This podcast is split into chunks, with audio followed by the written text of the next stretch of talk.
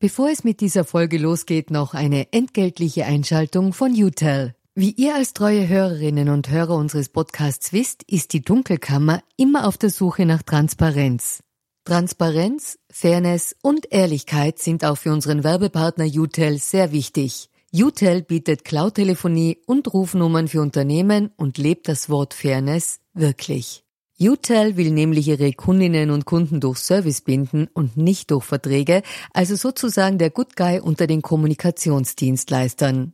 Weitere Infos findet ihr im Internet. Ihr müsst bei der Suche nur den Namen richtig schreiben. Y, zweimal U, hartes T, dann E und L. UTEL eben. Und warum zwei U im Namen? Das fragt am besten ein Teammitglied, weil UTEL beantwortet jede Kundenanfrage und lässt niemanden im Dunkeln stehen. Versprochen. Und damit zurück in die Dunkelkammer.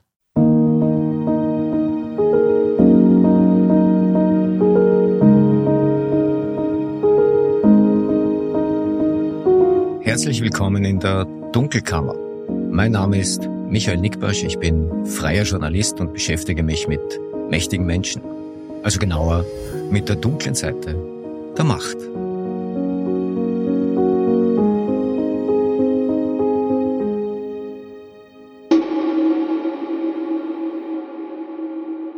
Das ist die 52. Ausgabe der Dunkelkammer und heute gibt's mal wieder zweierlei. Ich war beim Falschaussageprozess gegen Sebastian Kurz und Bernhard Bonelli und habe mir die Befragung eines russischen Zeugen angehört. Und ich darf so viel verraten, es war skurril.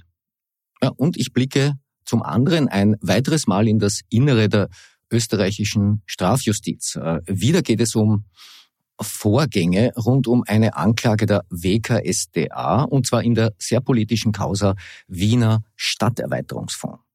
Ja, wieder steht die Frage im Raum, ob die Oberbehörden der WKSDA, also die Oberstaatsanwaltschaft Wien und das damals ÖVP-regierte Justizministerium unsachlichen Einfluss auf ein staatsanwaltschaftliches Ermittlungsverfahren genommen haben. Diese Recherche habe ich mit äh, Fabian Schmidt vom Standard gemacht und ich komme auch nach so vielen Jahren in diesem Geschäft nicht aus dem Staunen heraus, was unter den Augen des Bundesadlers so alles geht.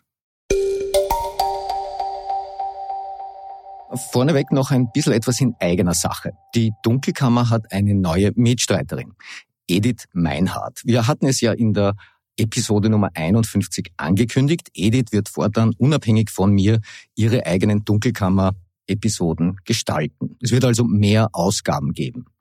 Zum Start will Edith erst einmal alle drei Wochen eine neue Episode liefern. Ich habe gesagt, sie soll sich alle Zeit nehmen, die sie braucht, um in das Format hineinzufinden. Und wenn sie mag, kann sie jederzeit mehr davon machen. Ja, und während ich hier spreche, ist ihre erste Folge auch schon fertig. Und ich müsste jetzt wirklich lügen, wenn ich sagte, ich wäre nicht aufgeregt. Ja, ich meine, das ist schon ein großer, großer Sprung für mein kleines Projekt. Ihr hört gerade eben die 52. Ausgabe der Dunkelkammer und Edith wird schon die nächste Folge Nummer 53 übernehmen und äh, diese Folge steht ab dem 2. Februar 6.30 Uhr zum Download bereit. Worum geht's? Ja, Edith beleuchtet einen Todesfall, ebenso traurig wie verstörend. 2017 äh, kommt eine junge Frau in Linz ums Leben. Die Polizei geht von einem Suizid aus. Doch die Mutter der Verstorbenen ist überzeugt davon, dass ihre Tochter gewaltsam ums Leben gekommen ist. Edith hat äh, mit der Mutter über ihren verzweifelten Kampf um die Wahrheit gesprochen. Ist ein sehr bewegendes Gespräch geworden. Kann das Nachhören wirklich, wirklich empfehlen. Wie gesagt, Dunkelkammer Episode 53 ist ab 2. Februar um 6.30 Uhr auf allen großen Plattformen verfügbar. Ja, und noch etwas in eigener Sache, das ist mir allerdings ungleich peinlicher, weil ich bei sowas einfach nicht gut bin. Ja, aber Stefan Lasnik hat gemeint, ich müsse beim Eigenmarketing besser werden. Also ich versuch's.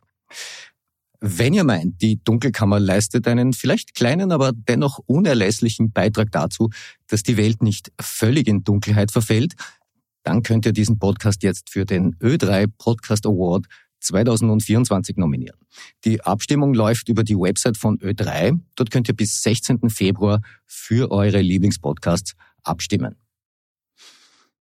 Tät mich freuen, wie natürlich alle anderen Podcasterinnen und Podcaster auch. Es ist ja schließlich ein Zeichen von Wertschätzung. Vielen Dank vorneweg. Ja, das gesagt. Ein Nachzieher zu einem Bericht aus der Ausgabe Nummer 50. Da ging es um Herrn N., der ungewollt zum Gegenstand einer Befragung im Ibiza-Untersuchungsausschuss geworden ist und dann ebenso verzweifelt wie erfolglos versucht hat, seinen Namen aus zwei Befragungsprotokollen löschen zu lassen. Ja, erfolglos deshalb, weil die Datenschutzgrundverordnung nach Meinung des Gesetzgebers auf Untersuchungsausschüsse nicht anwendbar ist. Ja, zumindest war das bisher so. Während ich Folge Nummer 50 fertig gemacht habe, hat der Gerichtshof der Europäischen Union in Luxemburg eine wichtige Entscheidung getroffen. Das hatte sich also überschnitten. Und äh, die Entscheidung lautet, dass nämlich Untersuchungsausschüsse in Österreich sehr wohl die DSGVO einzuhalten haben. Also grundsätzlich einzuhalten haben und damit auch der Kontrolle durch die Datenschutzbehörde unterliegen. Ausnahmen kann es nur geben, wenn es zum Beispiel um die Wahrung nationaler Sicherheitsinteressen geht, so die Richterinnen und Richter in Luxemburg. Ja, wer seine Persönlichkeitsrechte im Untersuchungsausschuss verletzt gesehen hat, der musste bisher zum Verfassungsgerichtshof gehen und das kostet Geld, weil man dafür eine anwaltliche Vertretung benötigt. Bei der Datenschutzbehörde kostet eine Beschwerde hingegen nichts. Ich bin gespannt, wie diese Entscheidung des Europäischen Gerichtshofs sich dann in der Praxis auf Untersuchungsausschüsse auswirkt, weil die Parlamentsdirektion hatte mir ja gesagt, dass es etwa für die nachträgliche Korrektur von Befragungsprotokollen gar keine gesetzliche Grundlage gibt. Herr N. hat sich zwischenzeitlich wieder an die Parlamentsdirektion gewandt und mit Hinweis auf das Urteil des Europäischen Gerichtshofs abermals um Löschung seines Namens ersucht. Abgesehen davon hat er mir erzählt, dass er jetzt ohnehin seinen Familiennamen ändern will. Nicht nur wegen der Protokollsache, aber auch. Manche Leute machen echt was durch. Bleibt stark, ihr da draußen. Und soweit es mich betrifft, bitte auch ein bisschen geduldig. Ich bekomme mittlerweile so viele Zuschriften, dass ich mit dem zügigen Beantworten einfach nicht nachkomme bemühe mich weiterhin wirklich. Ich habe tatsächlich überhaupt noch nie in meinem Leben so viele Zuschriften erhalten. Bei Profil gab's das einfach nicht. Das hat mich ehrlich überrascht. Aber es ist auch jedes Mal aufs Neue eine schöne Überraschung.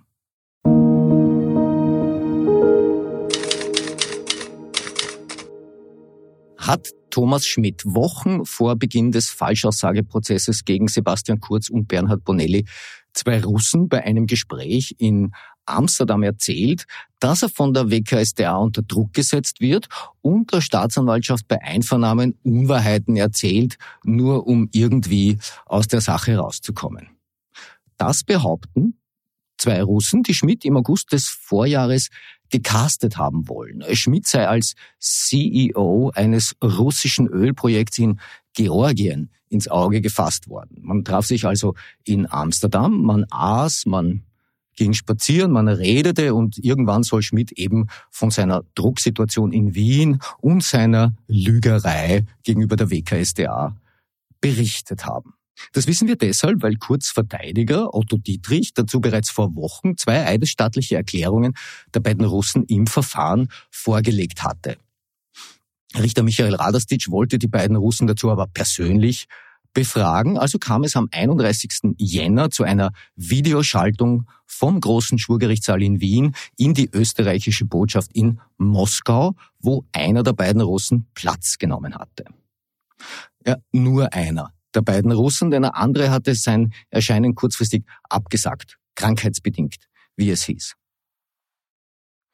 Mein Resümee dieser mehrstündigen Befragung des Zeugen, das war kein glänzender Tag für die Verteidigung. Der Zeuge blieb an entscheidenden Stellen erstaunlich vage und eine zentrale Behauptung seiner eidesstaatlichen Erklärung, die fiel überhaupt in sich zusammen. Also die ist schlicht und einfach kollabiert, diese Aussage. Vor mir liegt äh, die deutsche Übersetzung der eidesstaatlichen Erklärung des russischen Zeugen, die ja der Ausgangspunkt seiner Befragung war. Ich lese euch jetzt einmal vor, wie der Russe das Gespräch in Amsterdam niedergeschrieben hatte. Zitat. Wir besprachen weiter den Druck, dem Thomas Schmidt ausgesetzt war, seine Bereitschaft, den Staatsanwälten mit allen Mitteln zu helfen und die Auswirkungen dieser Situation auf den Wahrheitsgehalt seiner Aussagen. Wobei er deutlich sagte, dass der Druck der Staatsanwälte in Bezug auf Sebastian Kurz viel stärker war als bei allen anderen Personen, gegen die die Staatsanwälte ermittelten. Laut Thomas Schmidt hat er dem Druck der Staatsanwälte nachgegeben und beschlossen, sich auf ihre Seite zu stellen und ihnen zu helfen, indem er in einer Weise aussagte, die die Staatsanwälte zufriedenstellte, obwohl diese spezifischen Aussagen jenseits dessen lagen, was er als wahr in Erinnerung hatte. Das ist jetzt ganz entscheidend. Zitat Ende. Was er als wahr in Erinnerung hatte. Also mit anderen Worten, Thomas Schmidt soll den Russen in Amsterdam erzählt haben, dass er die Staatsanwälte opportunistisch angelogen hat, um ihnen Sebastian Kurz zu liefern. Tja, das Problem dabei ist jetzt, im Prozess hat das der Zeuge so nicht wiederholt. Der Richter wollte wissen, welcher Art dieser Druck war, dem Schmidt sich angeblich ausgesetzt fühlte, und der Richter wollte auch wissen, ob Schmidt in Amsterdam tatsächlich gesagt hat, dass er der Staatsanwaltschaft Unwahrheiten erzählt hat. Der Zeuge antwortete Folgendes. Ich gebe jetzt die Übersetzung der in Wien anwesenden Gerichtsdolmetscherin wieder. So konkret haben wir das nicht besprochen. Ich hatte den Eindruck, dass er auch etwas sagen könnte, was die Staatsanwälte zufriedenstellen könnte. Der Zeuge blieb auch auf Nachfrage des Richters unter WKSDA dabei. Er hatte nur den Eindruck gewonnen, Schmidt könnte gegenüber der Staatsanwaltschaft die Unwahrheit gesagt haben. Schmidt sei schließlich ein smarter Typ, der würde so etwas nicht direkt sagen. Ja, aber so steht das nicht in der eidesstattlichen Erklärung, die bei Gericht vorgelegt wurde. Es macht schon einen Unterschied, ob jemand gegenüber Dritten seine Lügen gesteht oder diesen Dritten gegenüber bloß den Eindruck vermittelt, gelogen zu haben. Darüber hinaus war der Zeuge nicht sehr auskunftsfreudig über das äh, Ölprojekt in Georgien, für das man unbedingt Thomas Schmidt als CEO haben wollte. Darüber wollte er nicht sprechen. Er sei dazu nicht berechtigt, sagte er. Das würde das Projekt schädigen. Er wollte nicht sagen, wie dieses Projekt heißt, wo es ist oder was genau es ist. Das Projekt gibt es übrigens bis heute nicht. Es stellte sich aber heraus, dass Thomas Schmidt tatsächlich der einzige Kandidat war, mit dem man damals gesprochen hat. Das muss man sich jetzt vorstellen. Russische Geschäftsleute wollen in Georgien irgendwas mit Öl machen. Und sie suchen dafür einen Manager aus dem Westen. Und der einzige Kandidat weltweit, der angesprochen wird, ist Thomas Schmidt. Ein Mann ohne nennenswerte internationale Referenzen. Schon gar nicht im Ölgeschäft. Ein Mann, der kein Wort Russisch oder Georgisch spricht. Ein Mann, der bis zum Hals in der ÖVP-Korruptionsaffäre hängt und äh, sich in Einvernahmen massiv selbst belastet hat. Untreue, Amtsmissbrauch, Bestechung, Bestechlichkeit. Und ausgerechnet dieser Mann soll CEO eines russischen Ölprojekts in Georgien werden? All das habe ihn nicht gestört, sagte der Zeuge. Er habe Schmidt schlicht für qualifiziert erachtet. Und zwar auch deshalb, weil er große internationale Erfahrung habe, dieser Thomas Schmidt. Die Wahrheit ist, Thomas Schmidt hat so gut wie keine internationale Erfahrung. Und das sage jetzt nicht ich, das sagt Thomas Schmidt selbst. Ja, die Geschichte endet dann so. Die Russen und Thomas Schmidt kommen nicht ins Geschäft, weil die Russen einen Rückzieher machen. Stattdessen schreibt der eine der beiden Russen dann einem weiteren Russen, einem Bekannten, ein E-Mail, in dem er die Gründe für das Nicht-Zustandekommen des Schmidt-Engagements nennt. Ja, dieses äh, E-Mail schreibt er dann interessanterweise gleich in englischer Sprache und es landet Monate später just bei Kurz Verteidiger, der die Russen daraufhin motiviert, das doch im Wege von eidesstattlichen Erklärungen zu bestätigen, was da bei dem Gespräch angeblich in Amsterdam gesagt wurde. Ähm, und das Muster für die, für die eidesstattlichen Erklärungen, das bekommen die Russen dann auch noch gleich von Kurz Verteidiger geliefert. Ja, ich schlage vor, ich gebe dem Zufall eine Chance und lasse diese zufällige Abfolge von Ereignissen jetzt einfach mal so stehen. Der Richter wollte im Verfahren vom Zeugen auch wissen, warum Thomas Schmidt den Job am Ende nicht bekommen hat. Ja, Thomas Schmidt sei ja ein Mitglied des Teams um Sebastian Kurz gewesen, sagte der Zeuge, und da sei es für ihn schon komisch gewesen, dass dieser jetzt offensichtlich gegen das Team Kurz agiere. So einer Person, sagte der Zeuge, könne man schlicht nicht trauen. Es ist interessant, dass ausgerechnet der Verrat an der Familie der Ausschließungsgrund von dem angeblichen Ölprojekt war und nicht etwa die mangelnde Qualifikation oder die strafrechtlichen Probleme von Thomas Schmidt. Das sagt ja irgendwie auch etwas aus. Ja, und dann wollte der Richter auch noch wissen, ob dem Zeugen geldwerte Vorteile für seine Aussagen in Aussicht gestellt worden sind oder ob er schon was bekommen hätte. Natürlich nicht, sagte der Zeuge. Ich war jetzt schon bei einigen Prozessen dabei, aber ich kann mich jetzt nicht daran erinnern, dass ein Richter einen Zeugen, jedenfalls da, wo ich dabei war, je gefragt hätte, ob er gekauft sei. Wie schon eingangs erwähnt, das, was in der eidesstattlichen Erklärung des Zeugen steht, entspricht in einem zentralen Punkt nicht dem, was der Zeuge im Zeugenstand unter Wahrheitspflicht ausgesagt hat. Nicht ohne Grund hat der Richter den Zeugen auch darauf hingewiesen, dass er unter Wahrheitspflicht steht und Falschaussagen in Österreich strafbar sind. Ja, das gilt im Übrigen auch für die Fälschung von Beweismitteln. Wenn man die Affäre um den Wiener Stadterweiterungsfonds von hinten nach vorne erzählt, dann beginnt sie in etwa so. Im Juli 2020 wurden vier Angeklagte, davon drei langjährige Spitzenbeamte des ÖVP-regierten Innenministeriums, in einem Strafprozess vom Vorwurf der Untreue freigesprochen. Die Urteile wurden später auch rechtskräftig. In dem Prozess war es um die Frage gegangen, ob die Angeklagten Jahre zuvor insgesamt mehr als eine Million Euro aus dem Fondsvermögen zweckwidrig verteilt hatten. Hatten sie nicht, wie die Richterin im Zweifel feststellte. Den Angeklagten war weder ein wissentlicher Befugnismissbrauch noch ein Schädigungsvorsatz nachzuweisen. Daher Freisprüche. Die Anklage hatte die Wirtschafts- und Korruptionsstaatsanwaltschaft geführt und wenn Kritikerinnen und Kritiker der WKSDA sich über die Arbeit dieser Behörde lustig machen wollen, dann dient ihnen dieses gescheiterte Verfahren als eine der Wuchteln. Also schaut her, beim Stadterweiterungsfonds hat man erst jahrelang ermittelt, dann eine schwachmatische Anklage geschrieben und am Ende gab's nona nicht die erwartbaren Freisprüche. Hauptsache, es ging für die WKSDA mal wieder gegen die ÖVP. Ja, so einfach ist es dann auch wieder nicht. Vor mir liegt eine justizinterne Dokumentation, die ich gemeinsam mit Fabian Schmidt vom Standard durchgearbeitet habe. Wir haben dazu auch einen großen Text für die Zeitung geschrieben. Ja, das Material wurde uns zugespielt, weil es da draußen Gottlob Leute gibt, denen es wichtig ist, dass wir über solche Dinge berichten.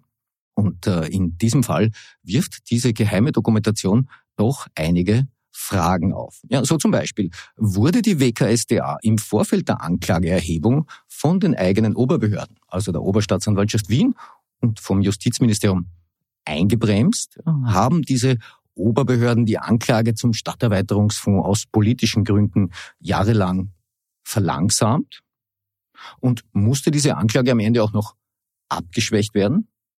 Bei der Dokumentation handelt es sich um, wie gesagt, geheime Unterlagen aus dem Justizbetrieb, die im Rahmen einer internen Untersuchung erstellt worden sind. Diese Untersuchung gab es, weil es 2020 eine sehr umfangreiche anonyme Anzeige gab, in der all das bereits zur Sprache kam. Diese Anzeige kam offensichtlich aus dem Justizbetrieb selbst, denn sie enthält Details, die nur jemand haben konnte, der oder die mit dem Akt zu tun hatte. Das ist also nicht irgendein Castzettel. Selbst nannten sich die Verfasser übrigens Staatsanwältinnen und Staatsanwälte im Bereich der Oberstaatsanwaltschaft Wien. Ja, wie gesagt, sehr detaillierte Angaben zu geheimen justizinternen Abläufen. Die Anzeige führte auch zu staatsanwaltschaftlichen Amtsmissbrauchsermittlungen und eben auch zu einer Untersuchung durch die Oberstaatsanwaltschaft Wien. Dabei kam allerdings nichts heraus. Die Ermittlungen wurden eingestellt.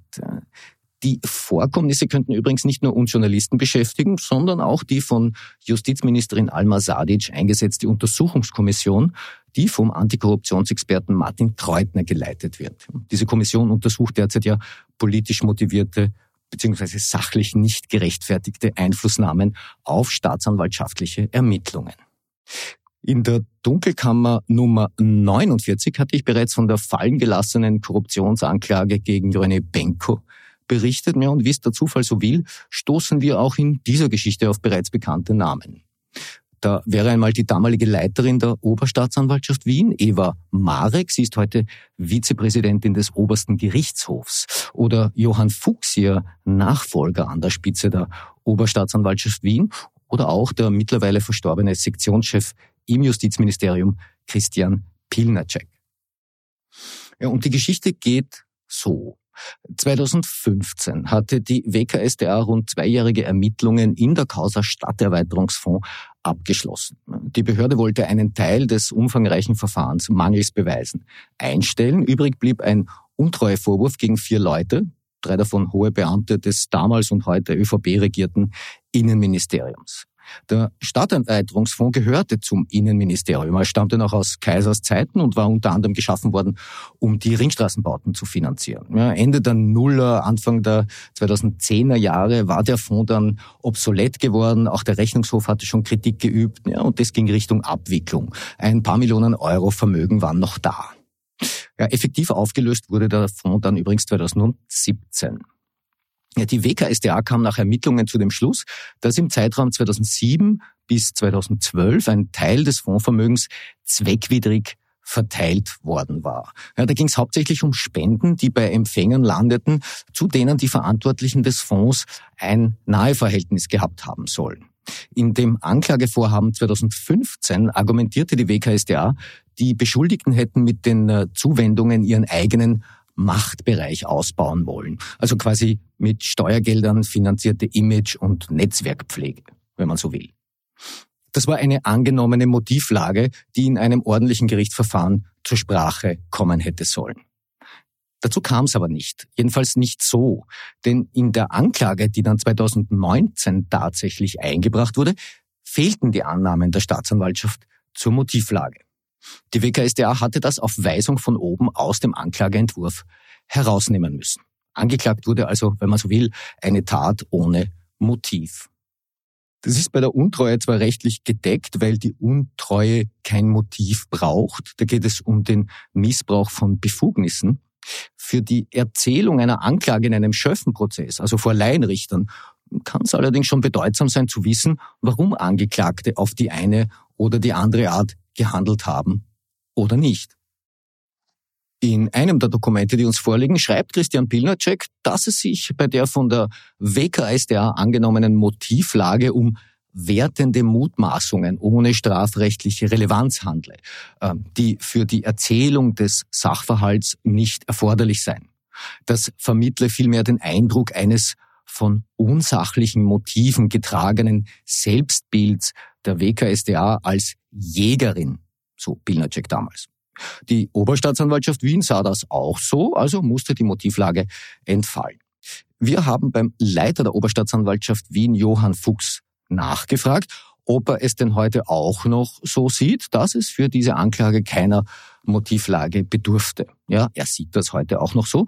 Er weist aber in seiner Stellungnahme darauf hin, dass die Anregung dazu im Jahr 2016 von Christian Pilnaceks Sektion gekommen war. Interessant ist auch, dass zwischen dem ersten Anklageentwurf 2015 und der tatsächlichen Anklageerhebung 2019 vier Jahre vergehen mussten. Vier Jahre. Jetzt kann man sich natürlich fragen, wieso liegt eine faktisch fertige Anklage vier Jahre herum? Der Reihe nach. 2015 landet das Anklagevorhaben der WKSDA zunächst bei der Leiterin der Oberstaatsanwaltschaft Wien. Das ist damals Eva Marek. Die WKSDA will, wie schon gesagt, 2015 einen Teil der Ermittlungen zum Stadterweiterungsfonds mangels Beweisen einstellen.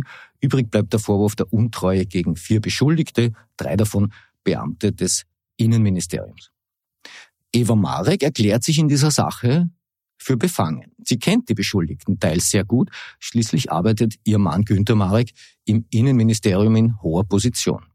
Marek übergibt den Akt einer Sachbearbeiterin bei der Oberstaatsanwaltschaft Wien. Diese Sachbearbeiterin wird später bei einer internen Untersuchung aussagen, dass Eva Marek ihr zwar keine verbindliche Anweisung zur Verfahrenserledigung gegeben hatte, die Vorgesetzte soll sich damals aber aus fachlichen Gründen skeptisch zu den Grundlagen der Anklage gezeigt haben. Wir haben jetzt bei Eva Marek nachgefragt, wie sie zu dieser skeptischen Einschätzung gegenüber einer ihr untergebenen Staatsanwältin gelangt war, wo sie sich doch zugleich für befangen erklärt hatte. Marek schrieb uns, eine konkrete Erinnerung an eine angebliche Skepsis, die bereits Jahre zurückliegen soll, habe ich nicht. Es ist aber durchaus möglich, dass in diesem Verfahren aufgetretene Rechtsfragen, wie auch sonst, im Kollegenkreis der Oster Wien abstrakt erörtert wurden, wobei solche rechtlichen Diskussionen stets ergebnisoffen geführt wurden. Zitat Ende. Man hat also Rechtsfragen abstrakt und ergebnisoffen erörtert, was auch immer das in der juristischen Praxis eines streng hierarchischen Gebildes wie der Justiz genau heißen mag. So oder so wollte die Sachbearbeiterin der Oberstaatsanwaltschaft Wien die Anklage in der Causa Stadterweiterungsfonds größtenteils genehmigen. Das hat sie selber so gesagt, dazu liegt uns auch ein Amtsvermerk vor. Doch auch zu dieser Genehmigung kam es nicht, jedenfalls nicht gleich. Denn die Sachbearbeiterin verließ die Oberstaatsanwaltschaft und der Akt zum Stadterweiterungsfonds wanderte an einen anderen Sachbearbeiter, Eva Mareks Stellvertreter. Ja, und der wollte die Anklage nicht nur nicht genehmigen, sondern andersrum einstellen lassen. Ja, aber auch dazu kam es nicht. Laut der anonymen Anzeige aus dem Jahr 2020 soll ein Jurist in der Abteilung von Christian Pilnacek im Justizministerium energischen Widerstand gegen eine Totaleinstellung des Verfahrens geleistet haben. Ja, weshalb man die Anklage dann nicht mehr einfach so abdrehen habe können. Also soll das Verfahren auf Pilnaceks Anregung hin in die Länge gezogen worden sein, um zumindest Zeit zu gewinnen und die WKSDA zu zermürben. So wurden der Staatsanwaltschaft unter anderem ergänzende Einvernahmen aufgetragen, für die es laut der anonymen Anzeige keinen sachlichen Grund gab. Ja, tatsächlich vergingen dann wieder Jahre, ehe schließlich 2019 ein neuer abgeänderter Anklageentwurf nach oben geschickt und schließlich auch genehmigt wurde. Es gab zwei entscheidende Unterschiede zwischen dem Entwurf 2015 und der Anklage 2019. Erstens war die Motivlage der Beschuldigten weggefallen und andererseits war viel Zeit vergangen. Zeit ist aus Sicht von Beschuldigten in Ermittlungsverfahren durchaus ein Faktor. Ein überlanges Verfahren wird bei einer allfälligen Verurteilung in aller Regel mildernd gewertet. Man bekommt also weniger Strafe. Gut, davon war im Fall Stadterweiterungsfonds ohnehin keine Rede, weil es ja Freisprüche gab. Ich habe die Weisungskette der Justiz ja schon mehrfach angesprochen. Staatsanwaltschaft, Oberstaatsanwaltschaft, Strafrechtssektion und Weisungsrat im Justizministerium und wieder zurück. Das klingt komplexer, als es ist. Am Ende sind es nicht viele Stellschrauben, die es braucht, um ein Verfahren in die eine oder die andere Richtung zu lenken. Laut der anonymen Anzeige aus 2020 hat die WKStA letztlich mit einer verzögerten und geschwächten Anklage vor Gericht ziehen müssen.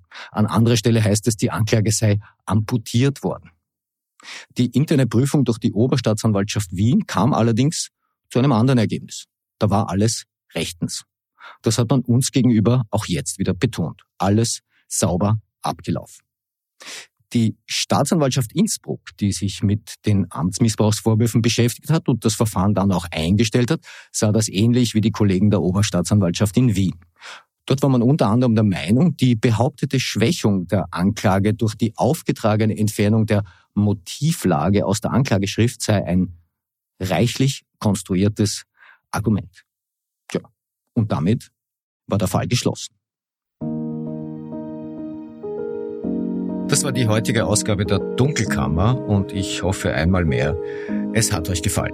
Feedback und Informationen gerne an redaktion.diedunkelkammer.at Freue mich über konstruktive Kritik. Hinweise werden wie stets vertraulich behandelt. Bleibt mir gewogen. Ihr hört von mir.